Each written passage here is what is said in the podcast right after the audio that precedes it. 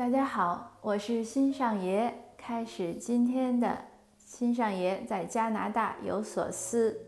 今天的分享中呢，想和您说几个最近发生在我自己身上的小故事。呃，这些小故事呢，给我带来一些思考，也给我带来一些冲击，但是也让我感到一些就是很多的收获，所以很想和您讲讲。呃，一个呢是我在写，其实是我写小说的故事。我写小说呢，是从应该是从移民开始，很偶然的一个机缘下开始写，写的也不多，大概写了八九篇。呃，除了一篇，那当然都是中中很短的，都不能算中篇了，就是几千字、几万字的。呃，其中有一篇呢是参加我们这边的文学比赛获过奖。其他的呢，就都寂寂无名，就是没有出版，呃，也没有去参赛，就是写完了放在那儿。当然，我也是希望有出版。那之前呢，我也给几个做出版界的朋友呢发过我的小说，呃，他们看了呢都不置可否，就是说觉得市场没那么好。但是他们给我的意见呢，都是从市场的角度。就是哎，你要写什么题材，你要写什么内容，可能更吸引人。这样，嗯，但是我觉得那个又不是我我想写或者我能写的，所以就放在那儿了。那这几天呢，很偶然，呃，认识一位新朋友，他呢是做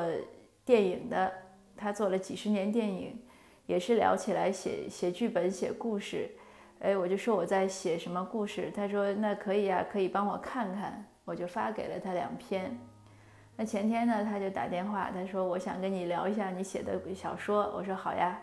他就说你想听好听的呢，还是想听真话？那我一听这个，就觉得可能是应该是我的小说写的不好。那我当然要听真话了，因为人家打电话过来，既然这样问你了，也不是想跟你说好听的嘛。那他说的呢，也是很真实的。他从他的呃。这这么多年看剧本的经验，他给我很多分析，呃，也甚至于也包括他会猜的时候，我觉得你这个人性格肯定很内向，很多话不愿意讲，嗯，我说对，然后他也讲，他说你这个思维呢，其实更适合理科，但是为什么你是学学文科的呢？但是如果再选，你可以选理科。我说我本来大学就是算算理科嘛，我是学农的嘛，理工农医嘛，我文科是后面改的。那这样这样，但是他也讲了一些，呃，确实是讲到了一些很重要的点，包括就是为什么我的小说中对人的心理描写，呃，不够，因为他说的很对，他说因为你自己可能思想头脑呢就比较率真，就是比较直率，就没有那么多弯弯绕，所以你很难去构想很复杂的心理活动。哎，我觉得他这个说到了点儿上，就是我肯定写不出来像。呃，我就跟他讲，我说对，我说像黛玉进第一次进贾府，那王熙凤为什么是呃未见其人先闻其声呢？曹雪芹为什么要这样写，对吧？那还有黛玉那个呃熙王熙凤见了黛玉之后，就说妹妹你有什么想吃的就告诉我，呃谁对你不好，哪些仆妇什么你都告诉我。他为什么这样写呢？那我记得当年我们语文老师就讲这个情节，就讲。他就是为了彰显他在贾府不一样的地位，和他掌管一切他的权利。那这么多年之后，当这个朋友跟我讲心理描写的时候，我就想到了这个例子，那我也就一下子就是更明白这个老师当年讲的了。因为曹雪芹他不一定有这样的，他自己不一定这样的会用这样的心机去想问题。但是他见过这么复杂的事情，他也能理解，因为他从小在这个环境中长大。那如果是他写的小说，我们前提是这样假设。那像我这样的人呢，那可能就本来就很直率。那如果我是王熙凤，我为了彰显自己的权利的时候，大概我就直抒胸臆了，我可能就会跟黛玉说：“哎，这地儿我管事儿啊，你有什么都跟我讲。”那这样当然也混不下去。那像贾母啊、王夫人啊那些，呃，肯定是不会接纳的。但是这是个，就是我开个玩笑了。但他讲的是对的，所以另外呢，他也讲我说，说我对我的情节呢铺陈不够。他说像你有一个有一个事情，说这个这句话，他说如果他常看的那些剧本，他说像这一句话，这就是一个很好的情节，那就应该写出一段来，甚至一页来，就会用多少个镜头去展示，而不是你这样的一句话。对我想也是，因为我其实不是个很有耐心的人，就是你让我做一个事情，呃，我会做得快，但是你要我就像绣花这种事情，或者织毛衣，我绣花是没绣过，但是上大学的时候织过毛衣。呃，还有围脖，就织到一半的时候，我都觉得就是绝望了，就因为一直在做同样的一个工作，就是不停的你要重复的、重复的做，没有任何，也不能说没有任何创意，但总之我对这种就是要不停的铺陈啊这样的一些事情不是很有耐心，所以我自己也知道我在写的时候呢，呃，不是那么能能慢慢的把一些情节写深，所以这个朋友讲的是非常对的。那他讲了很多，他讲完了，我也觉得很就是很反而觉得很开心。他也讲，哎，他说你还不错啊，我讲了这些你都没有生气。我说我不仅没有生气，我还觉得很开心，因为你是这么多年来第一个真正讲到了点儿上的，就是告诉了我我的小说的这个问题所在。当然也有可能关于题材了，是不是我的内容？人家都要宫斗剧，那可能我没写，这是个很大的原因。但是即使像甄嬛，我也看她的那个看看过一些呃小说嘛，那他其实写的也是非常的详细，很多情节，然后很多细节的刻画也是很清楚。所以这个朋友一讲，哎，我就觉得很好。那我以后如果呃我我还想继续写的话，我就知道我要从哪个方向努力。呃，如果我不想写，就是如果我只想写我想写的主题，那我也可以在这些方面，呃，更下功夫，更多的去学习，而不是说，因为以前我更多的注意力是在构思情节，就是哎，这个情节怎么好玩呀，或者怎么让人耳目一新呀。还有呢，我觉得我掌控的比较好的是架构，我可以写两条线，然后让他们怎么样交汇和互相的呼应。嗯，这是一些优点，但是呢，也有很就是很明显的劣势，就是我朋友讲的这个事情。那当我把这个小故事写在我的知识星球的那个就是小蜜圈打卡营的时候呢，我突然脑子里浮现的一个词就是“闻过则喜”。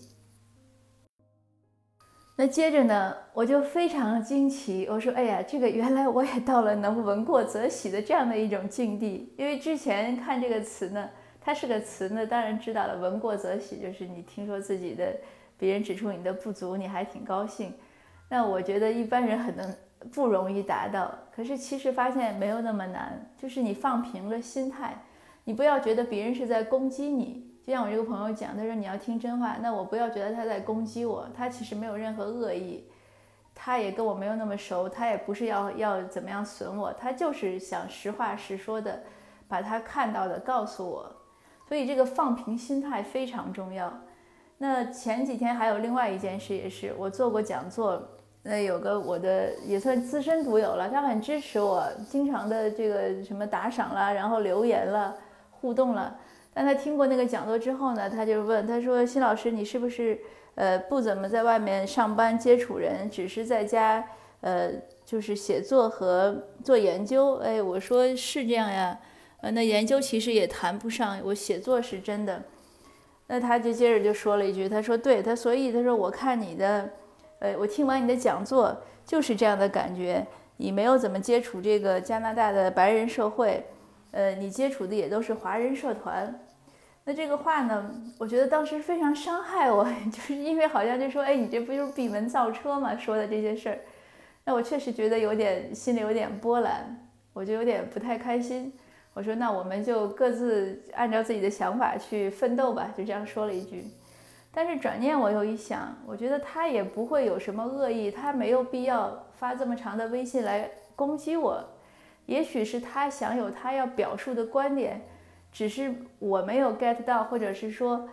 他没有表述的那么清楚，所以我就又补了一句，我说你你认为我讲的讲座中哪些观点你不认可？哎，他就补了一句，他说。我觉得我身边的遇到的种族歧视呢，嗯，不多，没有那么多。但是你讲的这么严重呢，我认为是你从你的就是从媒体中看到的，还有呢，就是你从你的研究关注中，呃，就是对历史的关注中，你你的预测，我说对，你说的非常对，他说的确实非常对，因为即使在温哥华，我们说现在种族歧视抬头了，那整个到目前为止可能是几十起，几十起呢？你如果说放在呃那大温地区两百万两百多万人，那真的是非常少了。那华人呢，应该是二十几万，呃，可能三三二三十万吧，具体数字我忘了。那也不算多。那何况多伦多地区呢，就更少，可能魁省稍微多一点。就不管怎么说，这个现状呢，就是像我以前也讲的，没有怎么危险。但是为什么我紧张呢？就是因为我。他说的对，因为我很关注，呃，上个世纪到这个世纪那一百年的排华，以及排日侨嘛。那我看到了一些似曾相识的危险的苗头，我不希望历史重现。所以我现在发出的一些呼吁和一些警告，确实都是出于预测和出于防微杜渐的心理，而不是说眼下我们就水深火热了。所以我觉得他说的是对的，我就跟他讲，我说你说的很对，完全是这样。那他当然，我们也就又开始正常的沟通了。那这两件事呢，都是其实归根结底是一样，就是我自己的心态放平，不要预设对方有什么恶意。即使我们感受到什么，就是我感受到什么不愉快，那也要再往开想一下，还是就是要，就是其实人有时候真的是活在自己预设的那种。一种一种状态中，那再多沟通一下，那让他再多说一遍，再多说一点，自己再想明白一点，退远一点，呃，就是怎么说呢？换一下考虑的角度啊，高度啊，这样你再会再看这些沟通，就是很都不是问题，而且是很好的沟通。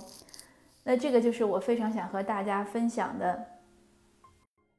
呃，我其实都是每一次发生了呢，我都及时的写在了我那个知识星球的小密圈，就是打卡营里。这里呢，我也推向您推荐，呃，如果您愿意呃和一起，其实为什么要设个打卡营呢？因为有些朋友是，有些星友是学英语要考试或者要做论文，呃，总之他们有一些任务，他们希望能督促自己自律。还有的星友呢，是希望有更深的一些交流，一些思想上的沟通，大家一起聊聊天，所以我们就做了那个打卡营，我也管它叫小蜜圈儿。呃，如果您也愿意加入呢，欢迎。